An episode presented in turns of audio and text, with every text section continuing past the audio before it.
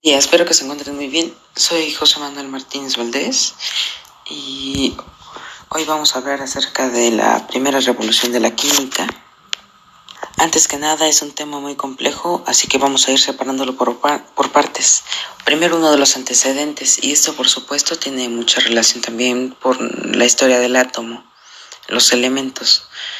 Y esto hay que tomarlo en cuenta en los temas siguientes. Primero tenemos entre nuestros participantes a un griego, Aristóteles.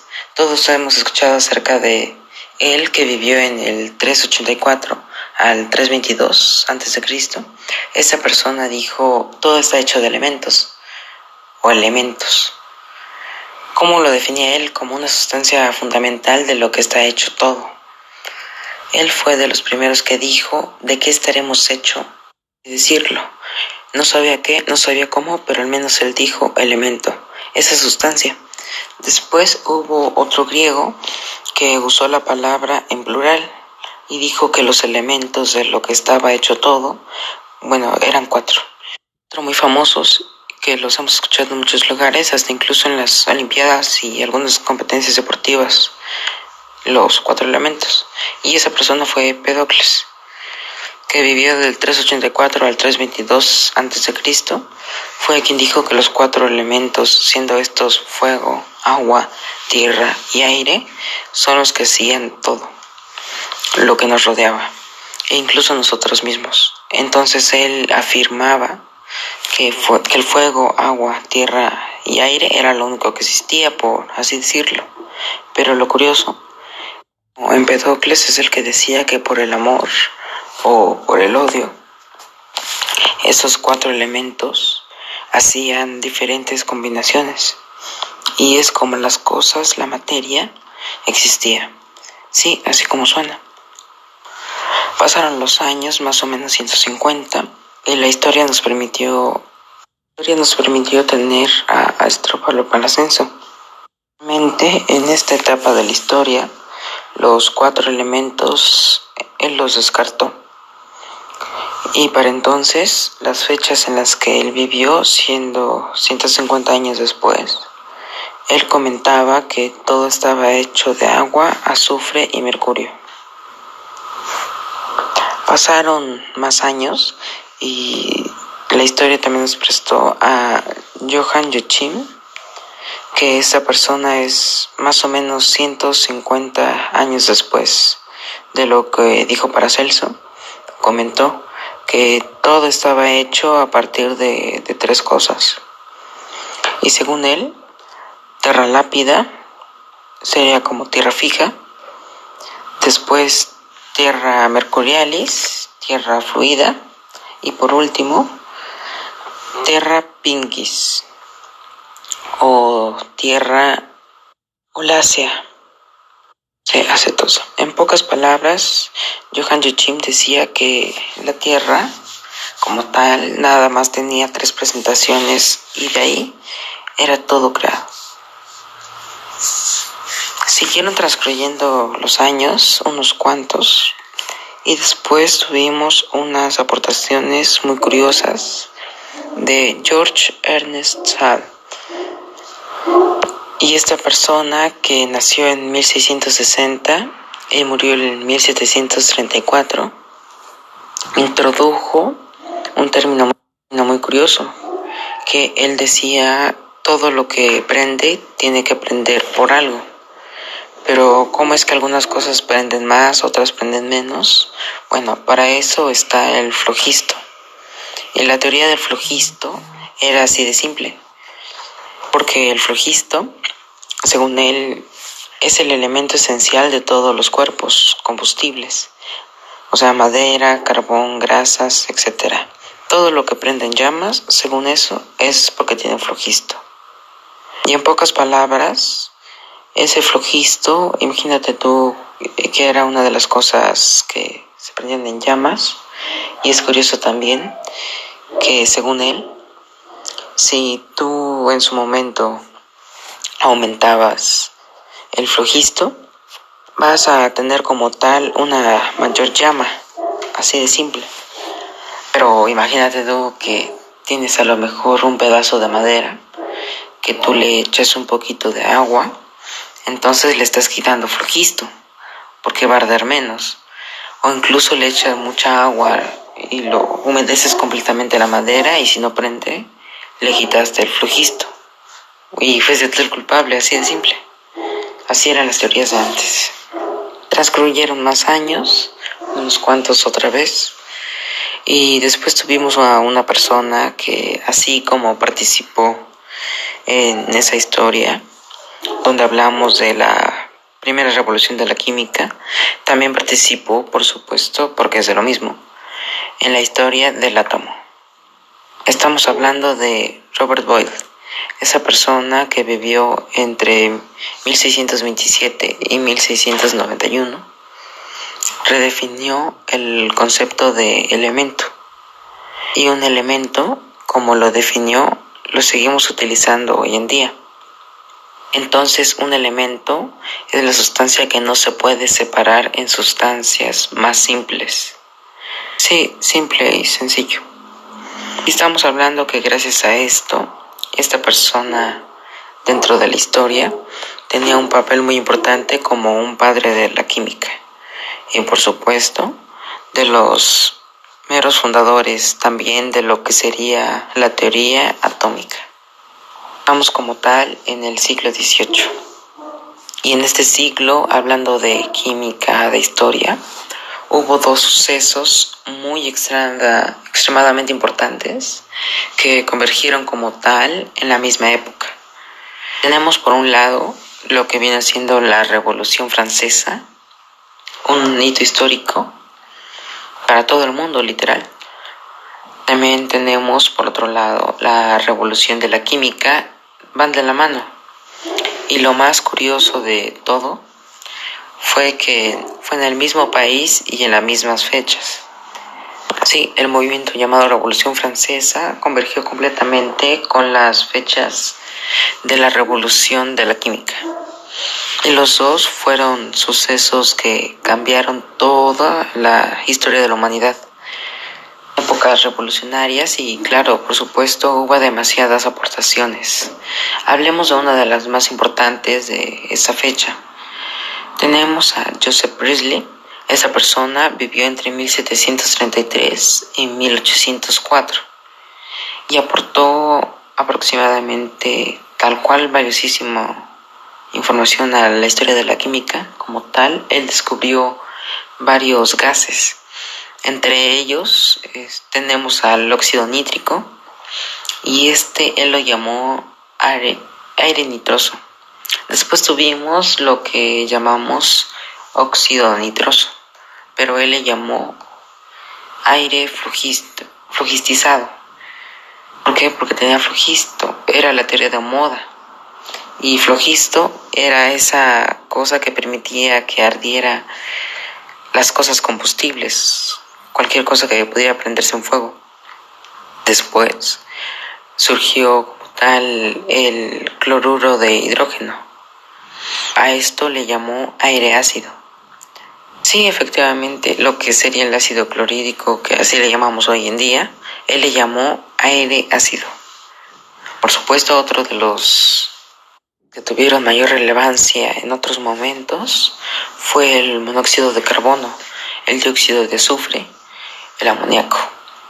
Pero lo curioso de estos es que todos los gases los descubrió gracias a diversos experimentos, pero usando agua.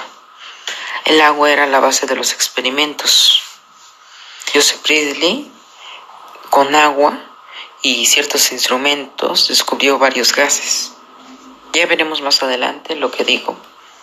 Eso es una cosa muy importante, que su base era el agua. Pero el mayor aporte de esta persona no fueron los gases. El mayor aporte fue el oxígeno. Él descubrió el oxígeno y determinó que ese es el gas responsable de la combustión. Entonces empezó a una persona a decir que el flojisto no era lo que provocaba la combustión, era el oxígeno. No, ya los estaba contradiciendo. Y decía que esto era diferente a todo lo que se conocía como el flojisto. Y como tanto, también se le considera como otro de los padres de la química. Y de la revolución como tal, no importante. Pasaron más años y en la historia tuvimos la participación, una participación muy importante y valiosa también de Henry Cavendish, esta persona que vivió de 1731 y 1810 hizo muchos estudios y aportaciones que en cuanto a los gases y la electricidad. Tanto fue su aportación a la electricidad que se lo considera padre de la misma, padre de la ciencia de la electricidad. Pero bueno, en cuanto a los gases, esta persona Cavendish Estudió la composición de la atmósfera, la densidad de la Tierra, incluso se acercó muchísimo a las mediciones que hacemos hoy en día con nuestros equipos modernos. Estamos hablando hace muchísimos, muchísimos años atrás. Esta persona estudió muy a fondo los gases, tanto de la atmósfera como del aire y pudo describir, fue el primero que describió la composición química del aire. Y en cuanto a la electricidad, consideremos que simplemente que este Cavendish fue el padre de la electricidad. Pero si no existían aparatos para medir la electricidad, que no existían antes, ¿cómo lo hacían? Simple y sencillo. Ellos dieron una idea muy original. Esta persona utilizaba el dolor. Esta persona muy atrevida, eh, era como un científico loco, pero muy brillante. Agarraba los cables, generaba electricidad, la pasaba por su cuerpo y según el nivel de dolor que tenía, es como él calificaba la electricidad. Simple. Él medía la electricidad por el dolor que le causaba ese toque eléctrico, descarga eléctrica en su cuerpo. Ha sido curioso. Y tenemos también eh, una aportación extraña, extremadamente valiosa. Esta persona descubrió el hidrógeno. Él descubrió, descubrió lo que llamó aire inflamable, el hidrógeno. Así como el anterior había descubierto el oxígeno, esta persona había descubierto el hidrógeno. Extremadamente importante su aportación, así que también es otro padre de la química. Cavendish, muy bien por ti. Algunos de los instrumentos que utilizaba eran como los que se ven algunas imágenes de libros en portadas de algunas de sus publicaciones, tal cual como experimentos y observaciones en diferentes tipos de aires. Esta persona fue de las primeras que estuvo desarrollando unos aparatos que pueden usarse para separar mezclas homogéneas de aire y su composición. Ya tenemos como tal descubierto el oxígeno y explicamos como tal qué es lo que provoca la combustión tenemos también descubierto el hidrógeno. Entonces pensemos de una forma simple que empieza la ruptura de la teoría del flojisto. Como tal ya tenemos deshaciendo la, la teoría que duró muchas décadas. Sí, es el flojisto de lo que hablamos hace rato, que era como el alma que hacía encender algo ya empezaba a tambalear como teoría. Llegamos por fin a un momento crucial de la historia de la química, siglo XIX.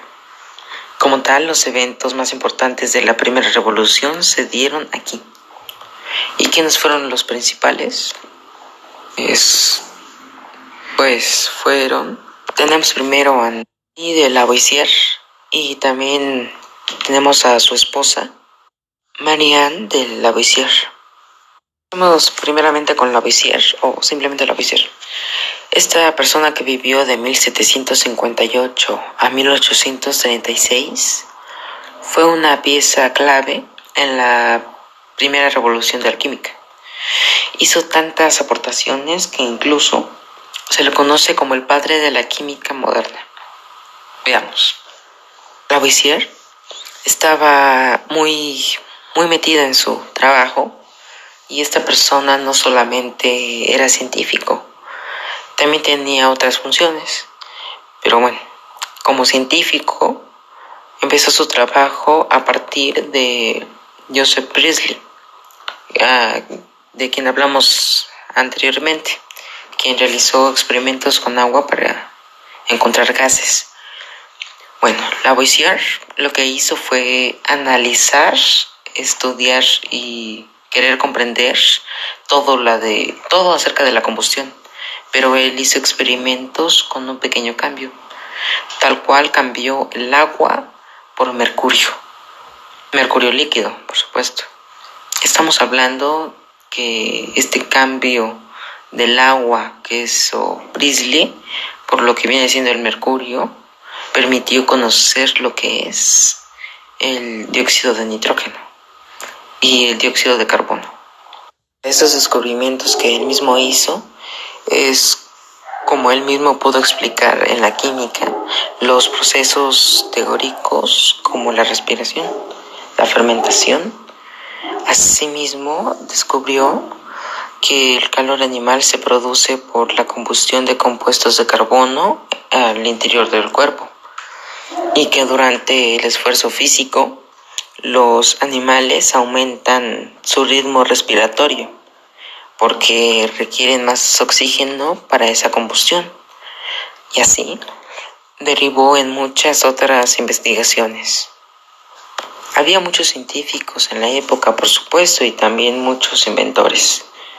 Y fue Lavoisier muy, muy brillante al utilizar la bomba de vacío, creada por Otto von Guericke con esta, Lavoisier pudo estudiar muchísimo los gases, sobre todo de la combustión. Y él como tal medía antes, durante y después de la combustión algunas cosas. Tanto así que por medio de esta medición pudo determinar la masa y los gases. Anteriormente se pensaba que los gases no pesaban nada y por eso flotaban. Entonces fue gracias a estos tipos de aparatos que Lavoisier pudo empezar a demostrar que todo gas tenía un peso. Como lo comentamos hace rato, tenemos varios descubridores de diferentes gases. Cavendish, por su parte, había descubierto el hidrógeno al que llevó aire inflamable y Joseph Priestley había descubierto al oxígeno al que llamó aire desflogisticado, o sea, sin flogisto. Y este Priestley lo había enlazado ese oxígeno con la combustión, pero no tenía claro el cómo ni el por qué. Sin embargo, Lavoisier estuvo más allá, profundizó con el trabajo de los dos, les puso el nombre correcto al hidrógeno y al oxígeno y estamos hablando que la policía ahora sí fue la persona que identificó plenamente al oxígeno como el gas causante de la combustión. Esto dio pie a que el flogisto tambaleara completamente. Con todos sus experimentos dijo que es momento de empezarnos a organizar y entonces ayudó a elaborar una nomenclatura química.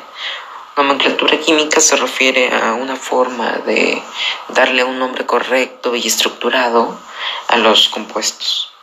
Con estos trabajos también pudo predecir la existencia de nuevos elementos, los cuales por supuesto todavía no habían sido descubiertos.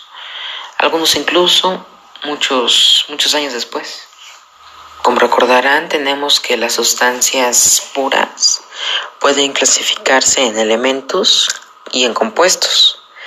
Elementos, como dijimos hace rato, es esa sustancia que no se puede dividir en otras diferentes.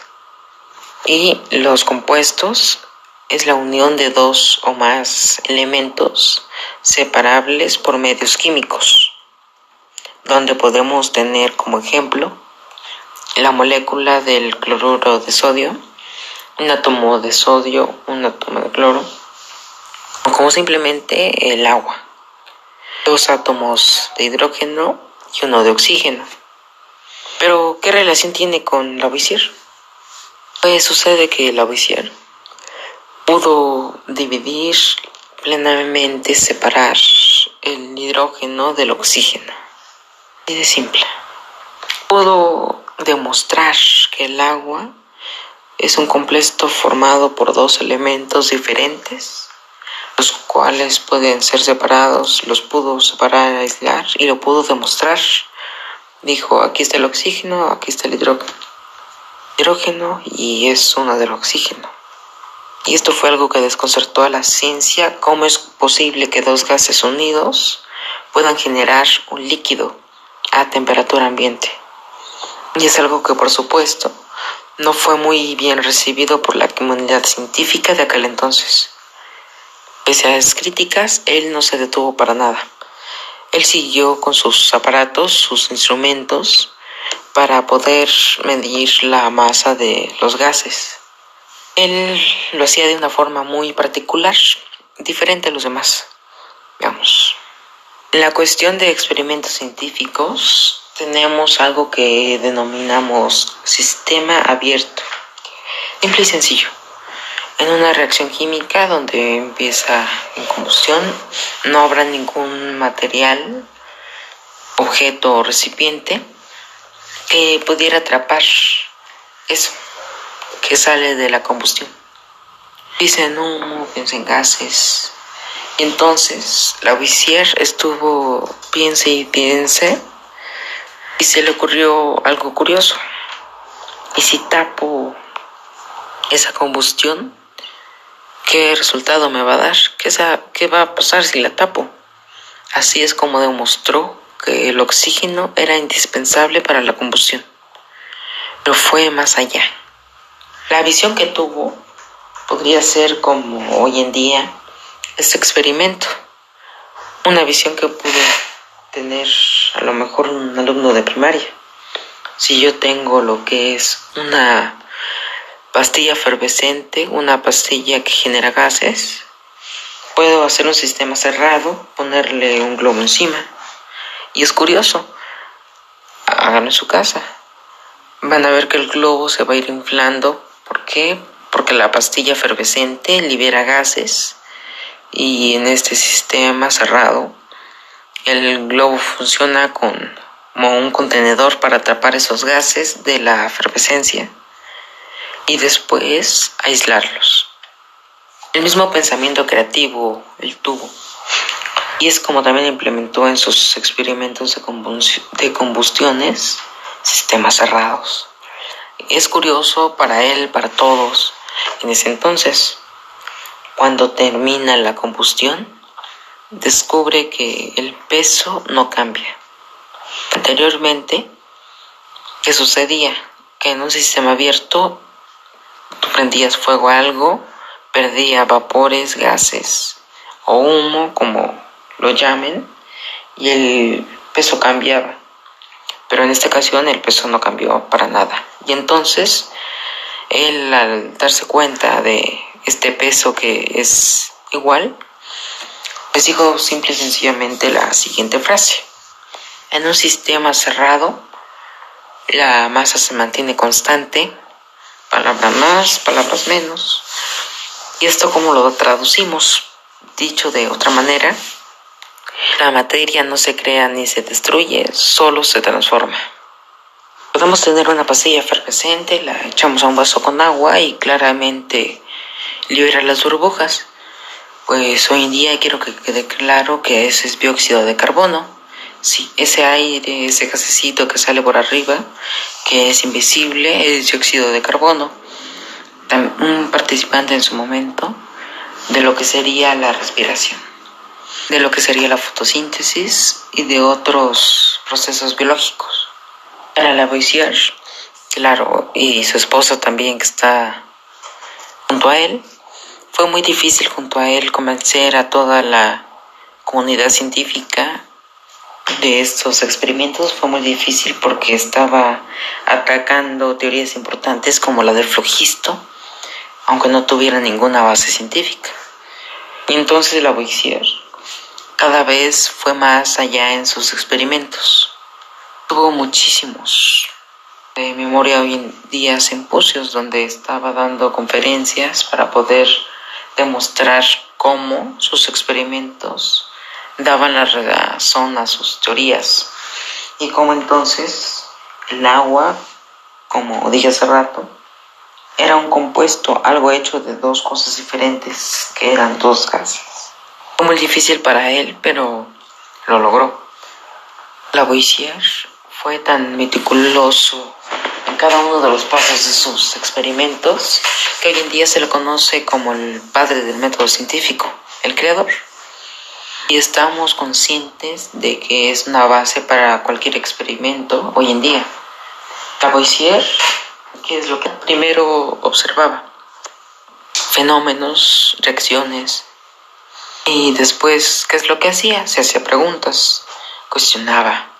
Esas preguntas derivadas después de conjeturas, de posibles teorías, y es teorías y, o hipótesis que después le permitirían imaginar cómo podrían ser para ponerlas en práctica en experimentos donde la Lavoisier buscaba la verdad a sus hipótesis. Si tu hipótesis fue correcta, perfecto. Si no fue correcta, pues también es un experimento, es un descubrimiento.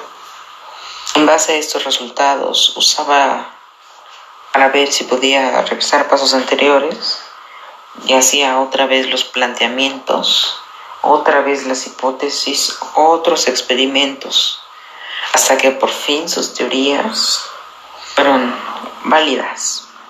Y es entonces que una vez que ya tenía las teorías validadas, validadas o correctas, ahora procuró la divulgación científica, todo científico, hacer preguntas, generar hipótesis, eh, comprobar y analizar los datos de los experimentos, aceptar o rechazar la hipótesis.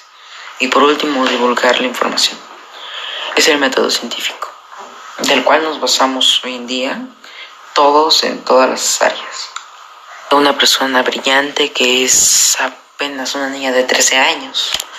Sí, así Marianne, la esposa de Lavoisier, que vivió entre 1758 y 1836, fue la que permitió que Lavoisier tuviera los logros y las aportaciones que hizo. Así de simple. Sin ella no hubiera hecho nada Lavoisier. ¿Pero por qué? Sabemos que Lavoisier, por supuesto, formuló... Fue muy importante. Claro, pero esta chica de apenas 13 años, en aquel entonces cuando se casaron, se metió a estudiar con Lavoisier lo que fue la química. Y la aprendió de maravilla, convirtiéndose en científica muy joven. Segundo, dominó el arte del dibujo le gustaba dibujar y pintar mucho. Y por último, aprendió diferentes idiomas. Entonces esta chica entendió el trabajo de la poesía. Esta chica pudo hacer muchos bocetos, muchos dibujos, muchos diagramas. Los documentos lo pudo traducir a muchísimos idiomas, con lo cual si no fuera por esta chica, Lavoisier no hubiera sido conocido en ningún lado o hubiera pasado muchísimo trabajo. Fue gracias a esta chica que apenas a los 13 años se casó con la Lavoisier que pudo avanzar enormemente en la revolución de la química. Y es así como esta pareja de científicos, esta pareja de esposos, pudo cambiar toda la historia. La Lavoisier estuvo ayudando en muchas, muchas áreas ayudó en el alumbrado público, ayudó a la cuestión de contaminación de aguas, fue también un servidor público eh, donde estaban las oficinas de cobranza de impuestos. Hizo muchas aportaciones, pero de las más importantes en cuanto a la ciencia. Primero, lo que fue la ley de la conservación de la materia o conservación de la masa o ley de la Lavoisier. Tenemos muy importantes aportaciones. Después, en su momento, pudo derrotar, por así decirlo, a la teoría del flujisto, al explicar la teoría de la combustión. Asimismo, demostró que la teoría de la combustión y la respiración eran una y eran la misma, donde se da una liberación de dióxido de carbono y asimismo pudo explicar cómo usar a consideración los animales, cómo lo hacían. Vio cómo las plantas respiraban en el aire, en el agua, tanto en la tierra como en el aire, y asimismo fue necesario para su crecimiento, así como también entendió y pudo demostrar en el proceso de la fotosíntesis influye directamente la luz, el dióxido de carbono, el agua, el oxígeno y la parte verde de las plantas que hoy en día la conocemos como la clorofilia. Relacionado con todo lo anterior, descubrió que el proceso de combustión daba lugar a la liberación de partículas de calor, partículas calóricas. Y como lo dije antes, demostró que el agua era un compuesto de hidrógeno y oxígeno. Antes de este descubrimiento, los científicos a lo largo de la historia habían pensado que el agua era un elemento. Lavoisier se sentó los fundamentos de la química moderna, incorporando lo que llamó tabla de sustancias simples, la primera lista moderna de los elementos que se conocían en ese tiempo. En 1789 escribió un libro llamado Trate Química, el cual fue el primer libro de la historia de química. Allí incluyó la lista de elementos, teorías más recientes, las leyes de la química, explicación de la existencia del flogisto, colaborando con otros matemáticos y otros científicos contribuyó a la creación del sistema métrico de medición y, por supuesto, no menos importante, estableció las bases de lo que hoy llamamos método científico. Lamentablemente, el, final de ese científico tuvo una relación directa con la historia. Veamos, Lavoisier era alguien muy importante en la Academia de Ciencias de París, alguien muy influyente, reconocido por sus logros, pero al mismo tiempo era un funcionario público, trabajaba en cuestiones de impuestos. Muchos aristócratas fueron encontrados culpables de conspirar contra el gobierno francés y condenados a morir decapitados en la guillotina, entre ellos Lavoisier. Y con esto se cierra la primera revolución de la química.